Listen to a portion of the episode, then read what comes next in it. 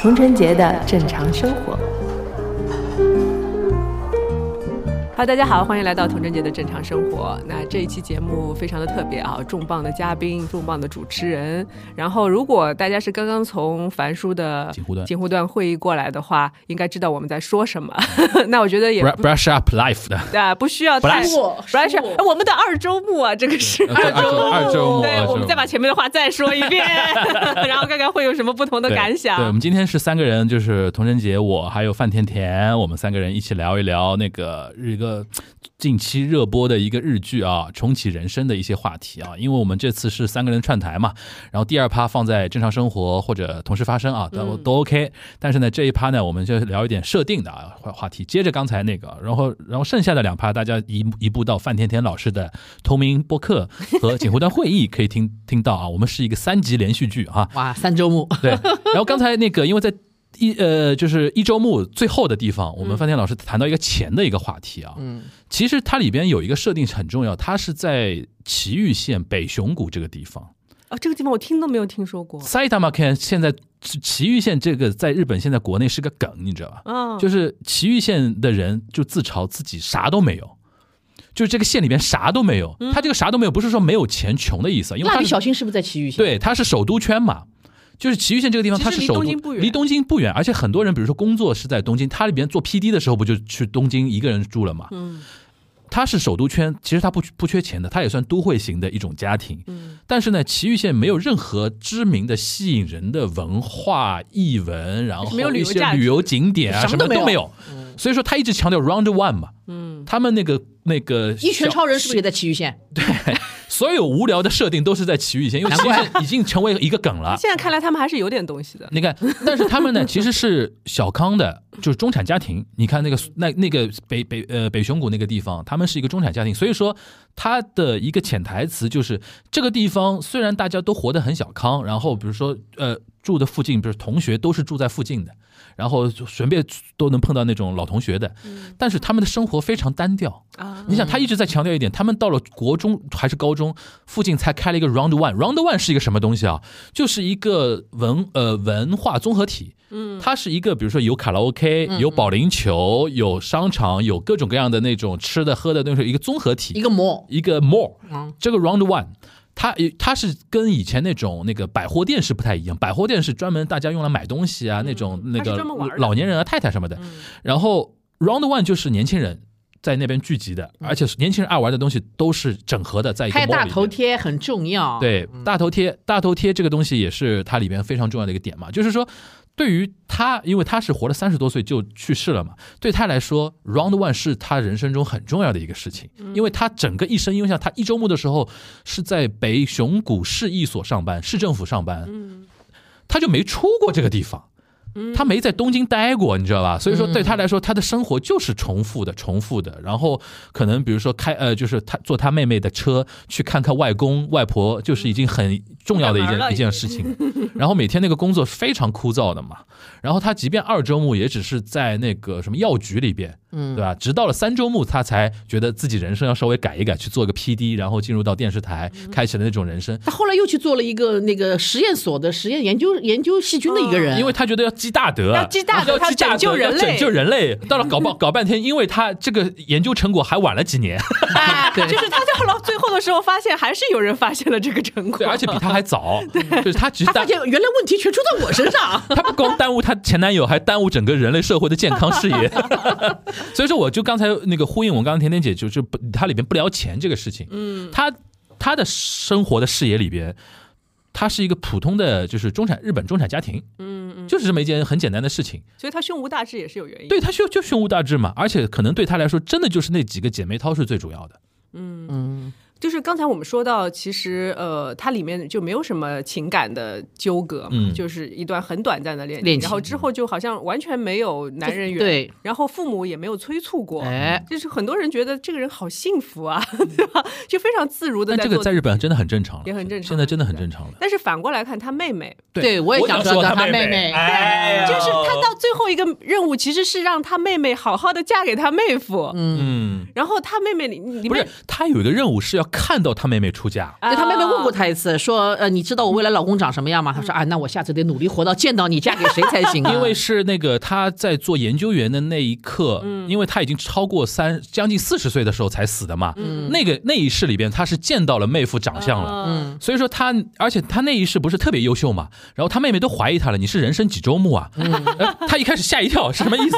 然后，然后就说呃说到自己男呃就是男朋友的长相啊什么的，他会说那我要要见一见。在那一世，她四十岁的时候见到了她男朋友的老公长那个样子，然后那句台词我就非常的，对，也跟类似那句是一样的。她说活了九十多岁，见到自己妹妹的老公长什么样子，还是挺感动的。哇，我那我那句话我就不行了。那我说的不是这句，啊你我说的是呃，他以前问过他妹妹说啊。你要嫁给什么样的男人？啊。他说我要嫁给斋工藤斋藤学。斋藤工。斋藤工斋藤工斋斋藤工，斋藤工是非常性感的一位日本男生、嗯。啊，日男演员。嗯。然后要么呢就是跟斋藤工差不多类型的，嗯，结果嫁给他发现跟他爸嫁给很像的的。是他爸类型的。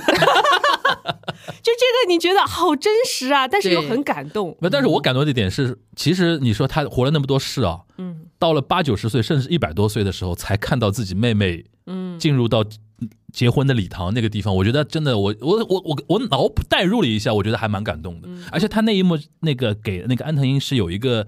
特写的嘛，他是就流泪的嘛。嗯。你像，其实他其实已经活了九十多了，其实可以没有那么感性，但是那个对他来说是一个新鲜的人生体验。嗯，终于新鲜了。啊。而且他在后第五 第五五周目的时候，也要活到那一刻，要看到，嗯，对吧？所？以你会发现前三周目就完全没有谈这个事儿，对，对。这，个很有意思。没经历过，对，他就觉得，呃，他是一切的，呃，都是人生刚刚开始事业刚刚开始，然后刚刚从父母家独立出来，然后我就丝毫没有想到过，哎，家庭成员他们的问题，就比如说父母的健康啊，然后妹妹她接下来会怎么样，她都没有去想过。嗯哼，她也没有，因为她可能根本从来没有想过改变别人的人生，就像连包括连小福这样比较重大的事件，她都没有去改变嘛。她的父母她更不想进行任何改变，这都让我很意外。反正我觉得这个是一个对女性，就是她在成长到某一个年龄阶段的时候的一种体现。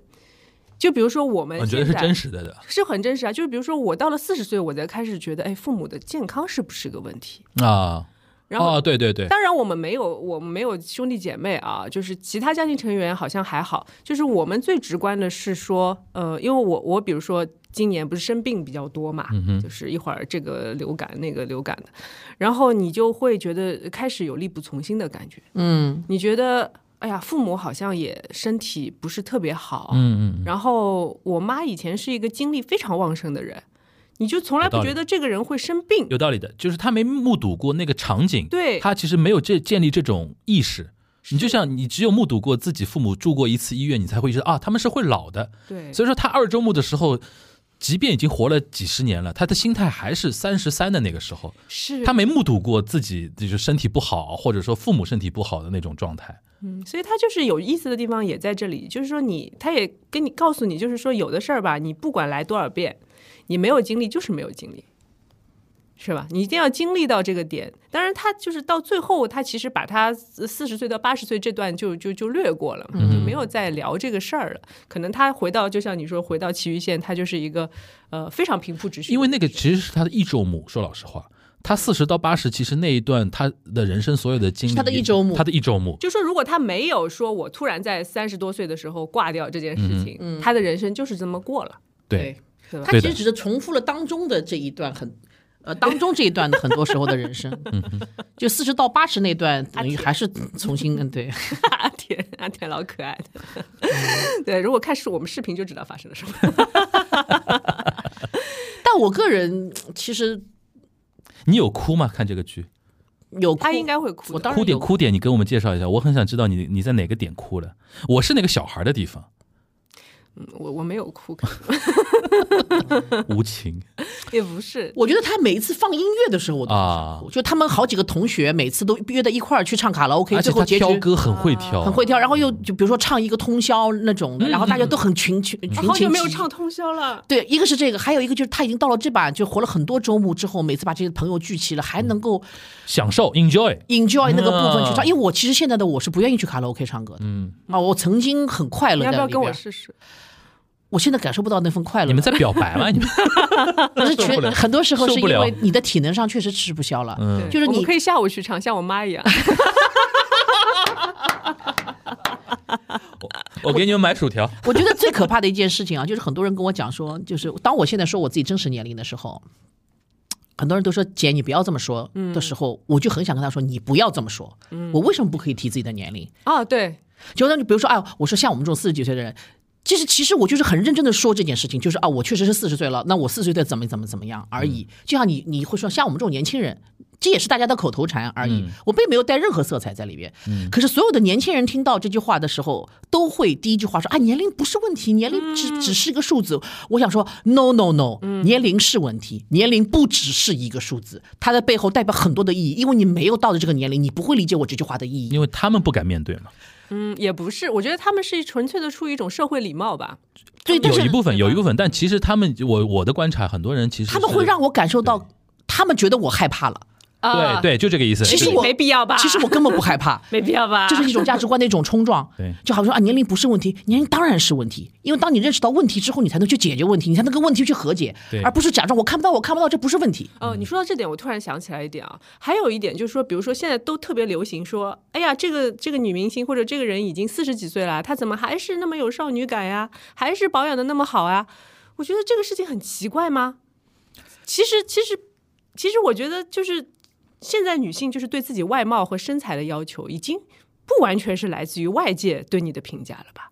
嗯我觉得至少我们我们生活的社会是这样的，就是你你自己，比如说甜甜，你让自己美美的，你让自己生活的很舒服，你是为了谁吗？你是为了说我我要这样做 stand by，然后等待我的王子吧？不是吧？当然不是，对啊就是 自己舒服嘛。是的，就是我呈现的一种状态。OK，你们可以来夸赞我，但是这是我所追求的东西。对，其实你并不需要去借助任何外界的力量，我去达到这种状态的，对对不对？所以就是我觉得，其实这种论调啊，我不知道大家别的别人的感觉怎么样，但是对于我来说，我并不是十分的舒适，就是在、在于在这里。没错。说你觉得他就觉得一个四十几岁的女人保持这个状态是不正常的，为什么是不正常的？对，我最近还有听说有导演在拍电影，说描绘一个，就是他要展现一个三十七岁女人的状态，他需要他他脸上做很多的皱纹，还有这样的导演。意识，这样的导演的存在，嗯，所以我觉得非常不可思议说，那就是固定的旧有的这种思维啊，你怎么样去改变它？这是很难的一件事情。就像普世意义，就是普世概念里边，大家都觉得，呃，幸福只有一条通路嘛。就像我一直说的，但是不幸确实有各种各样嘛。但是幸福的通路就是我们所说的那几种所谓的结婚生孩子或者怎么样怎么样，巴拉巴拉巴拉。嗯，你能把这个最基本的能够改变，我觉得就已经很困难，很困难了。所以现在呢，我的状人生状态是放弃改变。嗯，放弃改变任何人对这件事情的看法。你可以拥有你的呃想法，我也可以拥有我们的想我的想法啊，我们互相不干扰。当然了，你在跟我说的时候，我要我可能会 argue 两句，最多就是到这个状态。所以讲回刚才那个啊，就是你的快乐跟我们的快乐的不同在于什么地方？就别人就会说你到这个年龄，你照样还是可以玩啊。但是他讲的所有的项目都是他这个年龄段的人心的事情，可以玩的事情啊，就所以我说我很感伤的是他们在卡拉 OK 还可以这么尽情的享受。那种啊，所谓的他就说啊，有很也包括有很多人劝我说，你可以去谈恋爱啊，你可以怎么样怎么样。我讲的都好容易啊，你知道你这个二十几岁谈恋爱，跟我四十岁谈恋爱，那是完全不同的两件事情，好不好？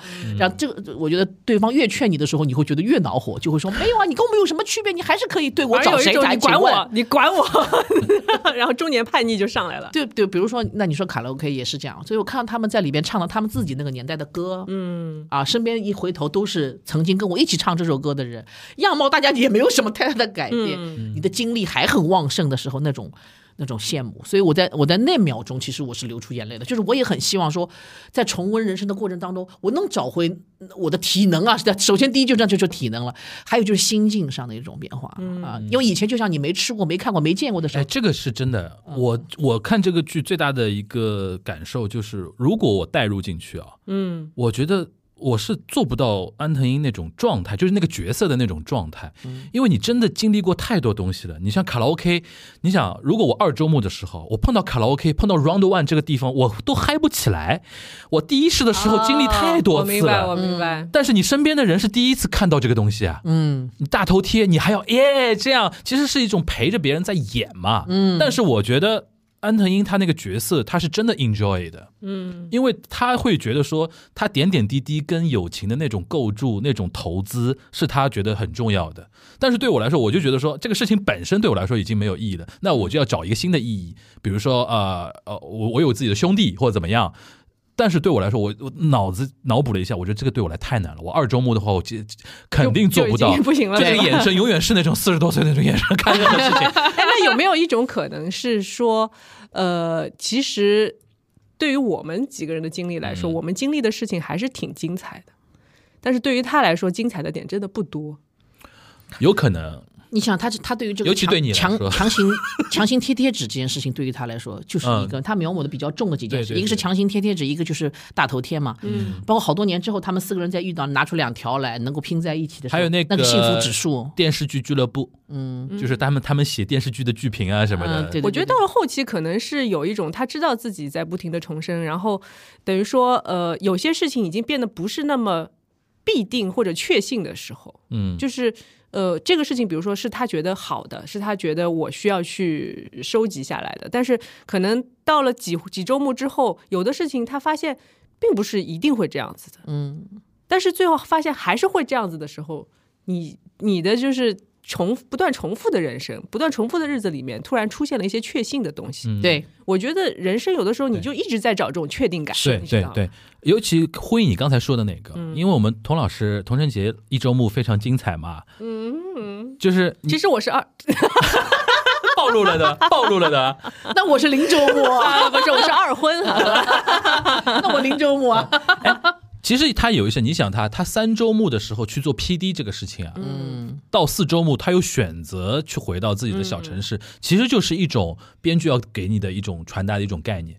因为其实电视台做 PD 是有非常典型的那种鲜花掌声 Exciting 的事情。Exciting，然后六本木啊、银座啊，然后那种什么翅膀、啊，而且都是大明星，大明身边身边大明星 还有那个女明星跟你那个用不用敬语，就是互相相称啊，或者什嗯么？你想，但是她一直在表现的就是自己在奇遇乡下的两个闺蜜自己开着车跑到她房间里边，嗯就是在那边吃零食那种事情。就说你们可以不要来了，对，但是她每次还他们还来，就不理你这一套，就是继续还来。但是你这才叫关系好这是嘛，好朋友啊而且这种不就是人生嘛？他就在回味的时候，还是觉得说这个是这个非常重要。嗯，对，可能那种大明星那种更华丽的生活，对他来说唯一的一件事情就是，哦，做制片人这个事情对他来说很重要，因为他要做的是自己的那故事的那个电视剧。这个很像什么啊？我突然想到一个啊，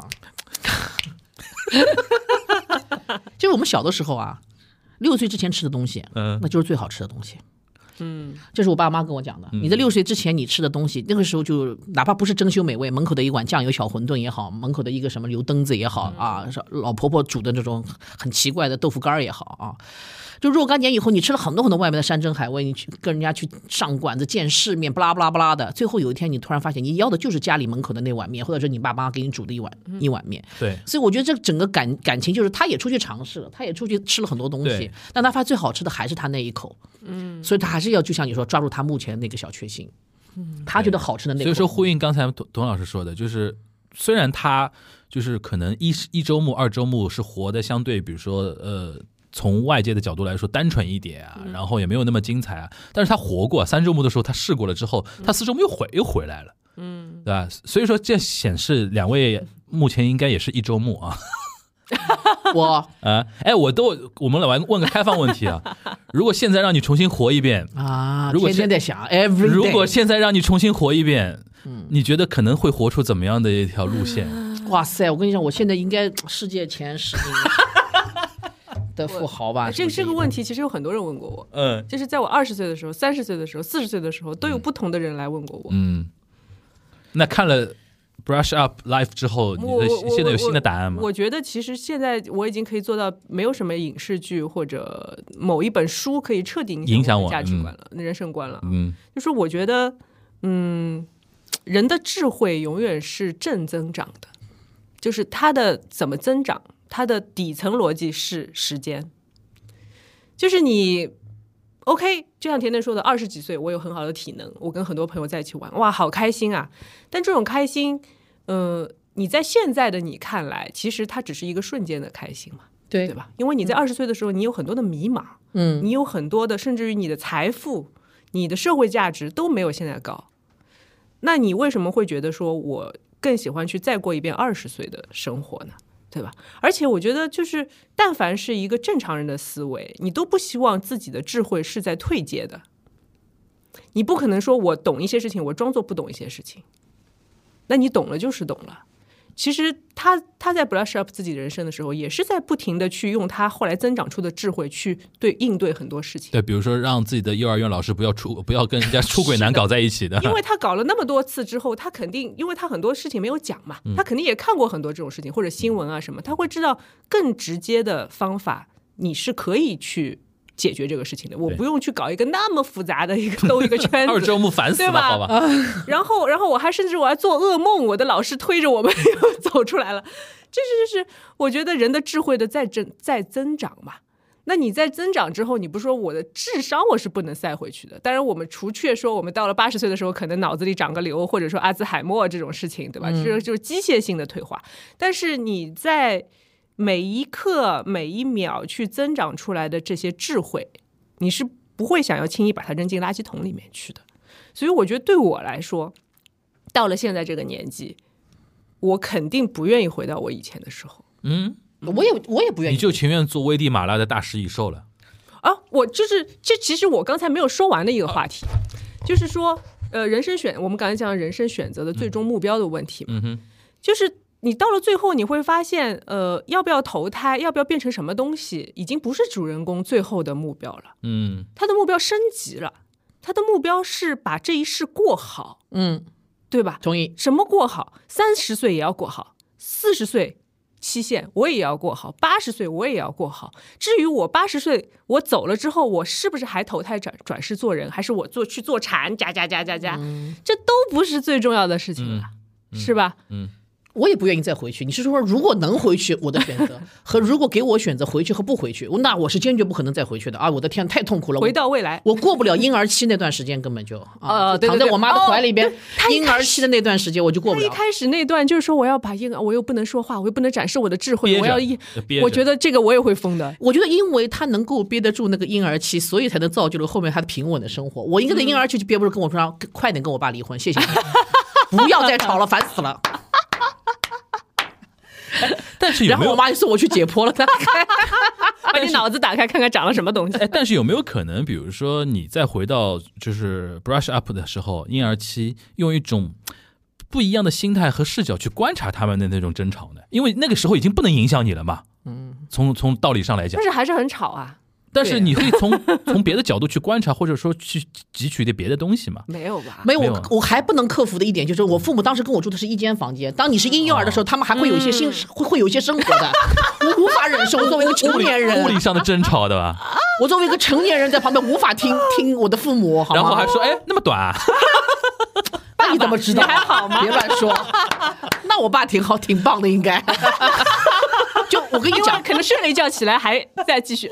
所以我作为编剧，我就会告诉你，我这个编剧告诉你，你有很多事其实你是克服不了的，还有你的辅食啊，你幼儿园的小朋友是那么的 boring。就跟就跟那个就安藤英不不管活了几世都无法那个排除自己青青春期对自己爸爸的嫌嫌弃嘛。是不可能的，这个是一种生理反应。对你的肉体达到了那个状态嘛，其实嗯那就就是你 精神，你精神可以超越超越你的智慧，但是问题是你看到，比如说你看到屎，你还是想吐啊，这个是无法改对对对对，变的。所以其实我我我放到我身上，我觉得很多东西不成立的一点就是你很多关他没有拍的那些东西，我觉得我就没有办法去过不了，过不了那些关卡。哦，所以我现在可以理解为说说为什么每个人选择或者不选择重启，有可能他那个两个女朋友他是有机会给他重启的，但是他们没有啊选择，他就直接投身了，他们去投胎了。或者说他们本来他们他们的就是功德，他们是可以做人的，他们就不用重启了，或者说他们觉得说我做个海胆也挺。而且说句实话，就像你刚才说的，你的智慧和你的人生、你的见地在增长的时候，你怎么可能回去再选择你的初恋？你不可能再跟他好了，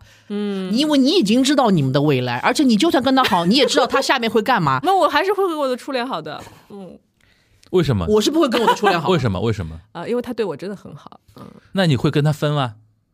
二周目的话，呃嗯，这个是个好问题，嗯嗯，因为这跟我第二第一段婚姻有关系啊，太复杂了，太复杂了。捋捋捋捋，没有，就像你知道为什么？就是我们我们说四十岁的时候谈恋爱和二十岁的时候谈恋爱不一样的基本你点是不会跟那个初恋谈，我绝对不会跟初恋谈恋爱。那你要跟谁谈呢？首先第一点也没有任何新鲜感啊，过程我也都知道了，流程我也都知道啊，了，就是说，如果换个人，但是可能他们差不多智商，你还是会谈。我也很难了。我发现，因为我看不上他了，已经，因为他对我来说就是个小毛毛毛头小伙子，就是在那嘿嘿嘿嘿嘿的那个加藤的吧，就是二十黑的那个加哦藤。，那可能跟每个人品味有关，因为嗯我一直喜欢稍微比我成熟一点的男人。对。可是当时当下我已经四十岁了，当时那些十几岁的男孩子怎么怎么比我成熟？我找个谁？你出来蛮早的，主要是啊十几岁，我可是二十岁初哦，那我十六岁初恋，恋，对对啊你早了呀。对，这样，而且我不会选择任何一一任男朋友，我一定会跟他们全部擦肩而过。我都已经重启了，我还不跟别人在一起，哦，感受一下这个人生？就是虽然是二周目，要活出要活出一是一周目的精彩，的吧？那当然了，你就去超市吃过了，你就去超下次去超市，你不得买点别的回家吗？老买这几样啊。那当然了，我重回馈十次，可能我会考虑再回去要吃那头头里那两个有。因为忘味道忘了，对吧？因为味道有点忘，对吧那？也没有，不，就是会觉得就发现也就这么回事吧，啊 还是找熟人。对没那么累嘛，可能就觉得不用这么累了嘛啊，因为你不不新鲜嘛。你捋好了吧？就再再回到你这个，呃，就是你二周目的话，会不会跟呃就是会跟你初恋那个交往，但是会不会跟你初恋分手？我觉得也还是会的，也还啊想了想了半天还是会的也，还是会的，因为我的就不阻止他年伤十亿了，对吧？其实这个他也没有失忆，就是 就是说，呃，你你你还是那个时候是对自己很有要求的一个年龄嘛，你希望自己的人生是不断的阶梯式的层往上涨的，你不可能在二十岁的时候说我归隐田园了，我就跟这个对我好的男人平平淡淡过一生了我。觉得这个大 bug。嗯这个话题可以转回到我们在一周目的时候聊的话题，因为我们三个都没有小孩。啊，啊，如果我们两个人现在都有孩子的情况下，哦我们绝对对不会选择。哦，对哦，对哦，我们一定想尽办法把现在这个老公弄回来，一定要把这个孩子生下来的。生下来再跟他离说，婚生下来再说了。或者你找他捐精也可以，人家也要愿意的，对不对？是不是？因为我们总有办法如果我们有的话，孩子言情小说什么偷了别人的精子啊之类的，一定会走回这条路。孩子真的是一个好像一个命门一样因，为它是一个确定的生命嘛，对对吧？你别的东西你怎么都可以，所以我觉得没有小孩，啊无反而有无限可能性。对啊，我我就是没有无有无限可能，我可以回去找任何人，我就说了嘛。哦天哪，那不生孩子又多了一条好处，我应该去美国找伊隆马斯克吧？就是重生的时候不用考虑那么多。是是是，那你那个二周目的时候会考虑生孩子吗？我会早就是早早的我会早期会生的，我会，为什么呢？想看看因为这辈子没生呀，想想看看 这是不是没生吗？不是想看看我现在这个年纪的时候，我的小孩是什么样子？啊就是他可能已经二十岁了，，OK，哦，也许我选择不生，我想留到三周目、四周目再生，因为你只要二周目你只要生了他，你三周目、四周目一定你就一定要生他，一定要生下来 啊！我我的个性，我我晚点晚点体验的吧？对 哦，你真的你真的算延的迟满足。算的太清楚了，已经是。啊，我必须的，因为我知道我这种个性的人，就是你你的生命节点当中，只要出现过你真的爱过的不一样东西，而且是不舍得了合意的，就不舍得特别是孩子这种的。爱人其实我觉得还是可以放弃，但孩子这个东西是从你身体里成长出来的一样东西，你没办法放弃他的嘛。但是我现在，你刚问我这个问题啊，我纯粹是因为好奇，嗯，因为我是觉得我可能只有在我二十岁出头的时候，我可以熬过那段小孩儿，呃，不是那么好带，或者说呃中间他的一些叛逆期，因为我我也年轻。就像你说的，如果我没有那个体能的话，就是我现在你再让我去熬这个东西，你让我不睡觉去奶娃，我可能会想死。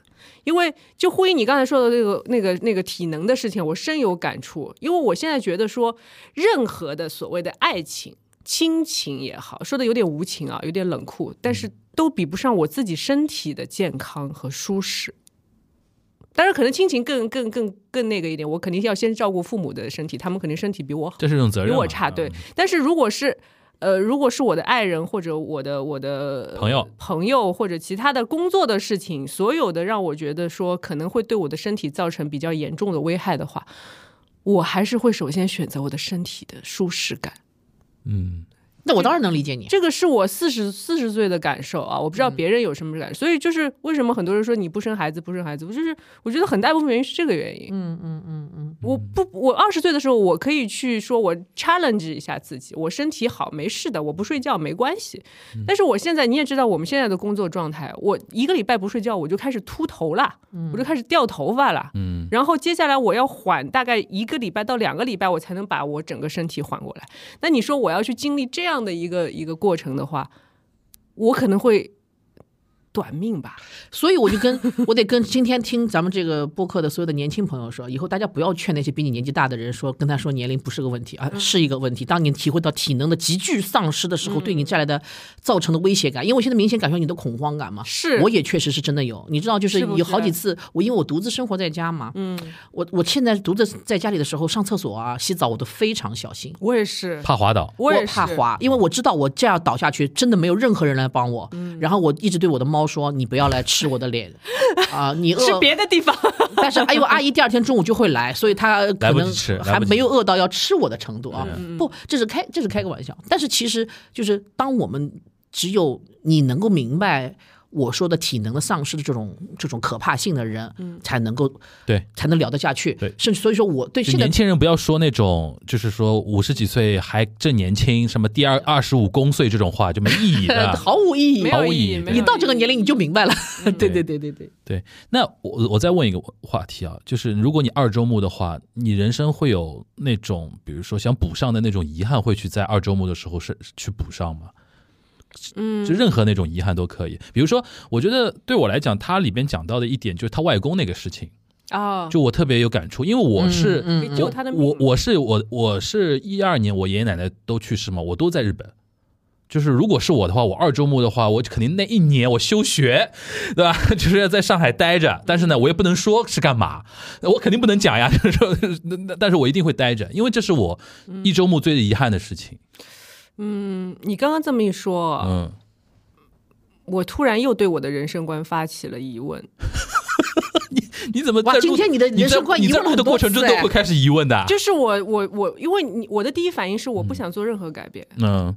嗯，我觉得不管是好事还是坏事，嗯。它都是一个命数吧，你可以迷信的说啊，嗯。它是就是很多你说星象学也好，易经也好，它是很多的大数据汇聚到了这一点所发生的这么一点点事情。嗯我而且我一直觉得人生每个人的人生是有一种平衡存在的，就是你要去打破这个平衡，那你很想去改变的事情，它必定是可以会对这个天平产生一点点影响的东西。嗯那你去弥补了一些事情，可能你会增加另一些遗憾。嗯嗯我是觉得是这样的，就是呃，可你可以说我是我是有一种非常省力的活着的办法。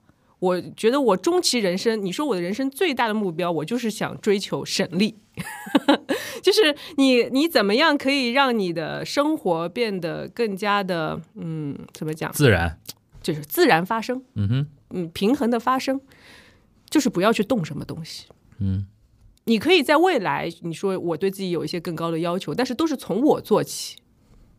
我不去，我不，我不想去改变别人或者改变这个世界，嗯从我做起。因为其实你自己的一些小小的改变，你的认知的改变和发生，会影响到你周围的人，或者说影响到你对这个世界的认识。那相对于来说，其实世界也因为你的改变而在发生一点点的改变。嗯，甜甜呢？我应该就正好跟你相反吧。嗯，我觉得我们两个应该都跟他是会相反的，会有点补，但我确实也不是很想你们，两个水象星座，不是很想改变 主打一个黏腻。自己的。我也许我可能会离开这里，离开这里是什么？离开上海，对哦，就是从很小的时候就开始累积财富，然后能够去到别的地方。小的时候里啊炒股天才，不是，就是对于我来说，一切的自由，一切的重启的一切的自由，我都现在必须要有经济基础啊，就是以哦。这个以经济为基础。就是如果没有经济就白谈，你没有任何自由可言，你还得跟你爸爸妈妈屁股后面整天啊，就是过过那个买一块买一块鱿鱼糕也得求人的这种地步啊，我做不到这个。炒股神童，啊，二周目是个炒股神童，啊，黄金啊，股票啊把比尔盖茨的位置挤掉。什么什么那个叫什么的茅台都得买起来是吧？反正就是这猴票也得买一个。我出生那天，我得跟我妈妈在在婴儿框里就跟我妈说，有票，猴票买猴票，那你妈吓死跟你说，因为我是八零年中邪了，八零年的猴票很值钱这孩子中邪了。就是我可能也许会开启，就是离开这里，嗯完全开始一段新的人生。嗯，那那你会做支线任务吗？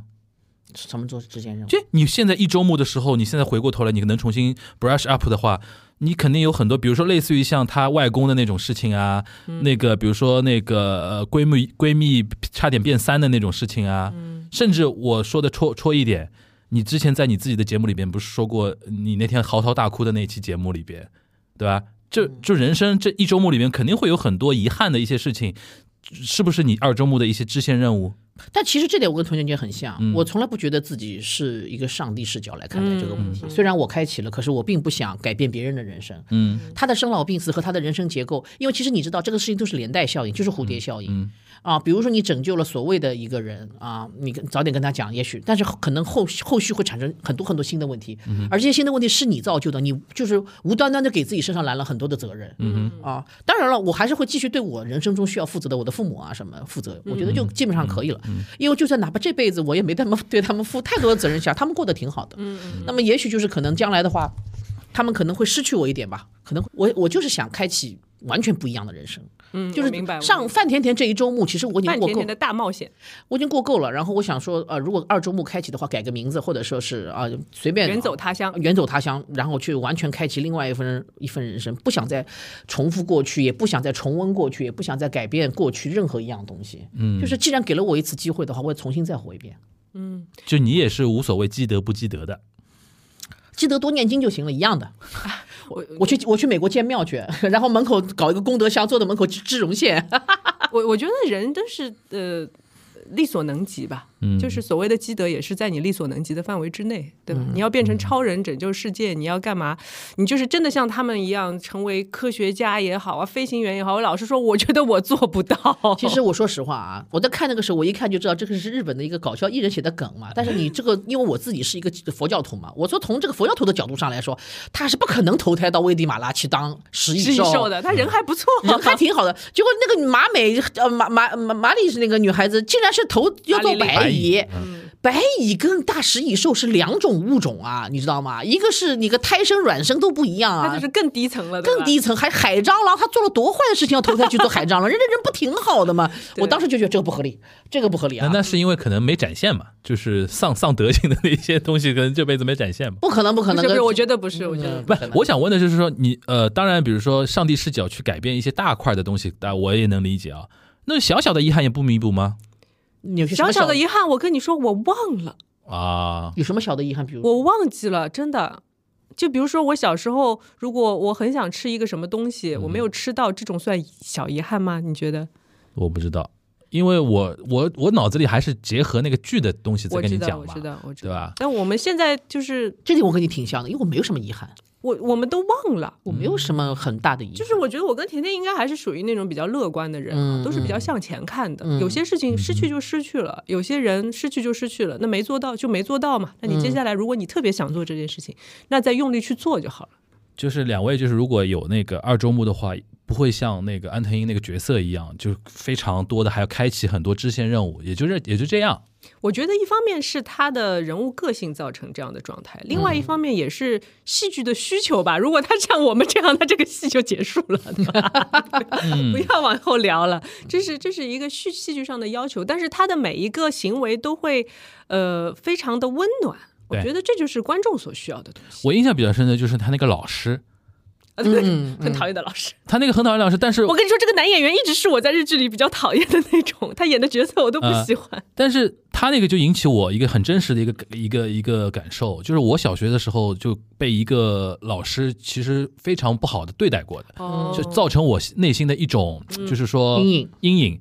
然后呢，有一年我当时也在日本，跟我一个小学同学，就是时隔十几年碰在一起，大家聊天啊什么的，他突然来一句：“哎，我们那个老师你记你记得吧？”嗯，嗯，我死去多年的记忆重新回来。我说怎么了？他说他生肝癌死掉了。我记得我当下那个时候就人天人交战，嗯，就是我的第一反应是觉得说，操，活该。后来觉得哎呦不太好，但是我的那种多年的教养又在说，你不应该当时那么想。所以说我在看那个啊，他嗯这样会二周变成食蚁兽他哦。他他二周目的那个电车里边那段戏的时候，我就特别有有有有共情的那个地方。嗯到底要我我拍了他了，我拍了那个老师，他其实没有去摸那个女生，我到底要不要讲这个事情？哎，这个就是跟我之前说的那个标准是一样的，就是我看到了，我知道了，我就不能不做。嗯，对，如果你没看到，你就不要去，那你也没办法啊。但是问题就是就是我看到，我觉得我天人交战点是，我有可能那个时候。忽略，因为他最后才说，那个老师是说，啊、他前年什么结婚了，现在也有小孩了，那个是事后找补的嘛。对，在当下那个实话，我真的是会纠结的。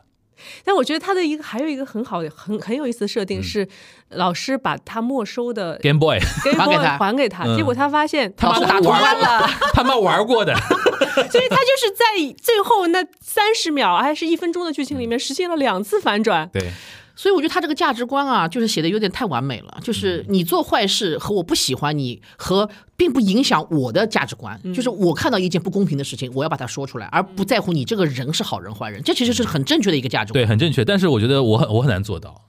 就我老师那段，我真的是共情的。这个就是说，其实有一些博弈论的理论在里面，哇，要聊那么深啊？就 是就是说，你人都有一个最高。